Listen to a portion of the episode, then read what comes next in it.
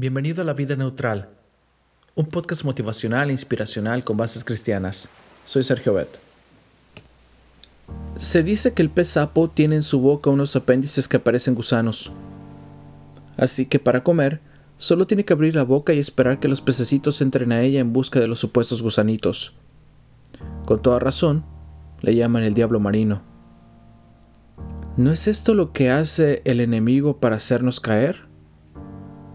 Nos presenta tentaciones atractivas que despiertan en nosotros el deseo de poseerlas. Una vez que nos colocamos en su terreno, poco es lo que podemos hacer para escapar de sus garras.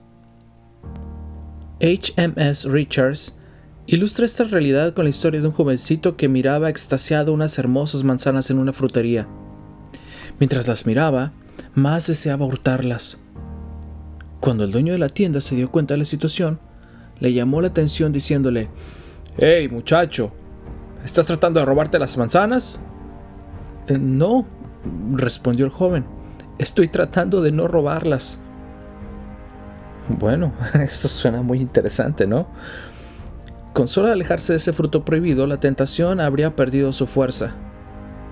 Pero ahí seguía, en terreno enemigo, tratando de no robarlas.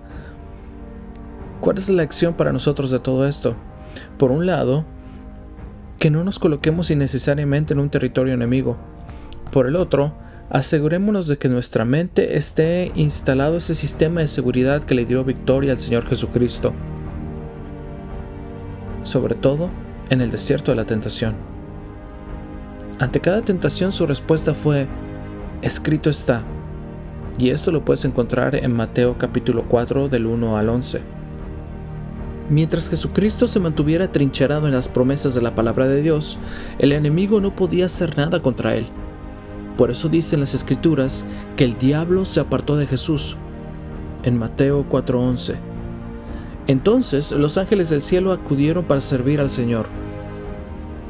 Por supuesto, para que un sistema de seguridad o alarma funcione, primero necesita ser instalado. De la misma manera, para que la palabra de Dios pueda servirnos de escudo contra los dardos del maligno, esto en Efesios 6:16, primero tenemos que leerla y atesorar sus preciosas promesas en nuestra mente. Entonces, podremos decir igual que el salmista, he guardado tus palabras en mi corazón para no pecar contra ti. Salmo 119:11 Te invito a leer la Biblia. Te invito a encontrar valiosas promesas y muchos consejos que en ella se encuentran para que no llegue el momento en el que muchas veces un pastor solía decir, a veces no decimos escrito está, porque no sabemos dónde está.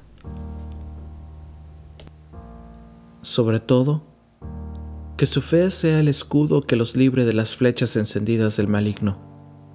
Efesios 6:16. Si te gustó este podcast, te invito a compartirlo con tus amigos y hagamos que este proyecto crezca.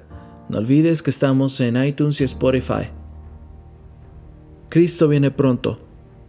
Dirige tu meta hacia la eternidad.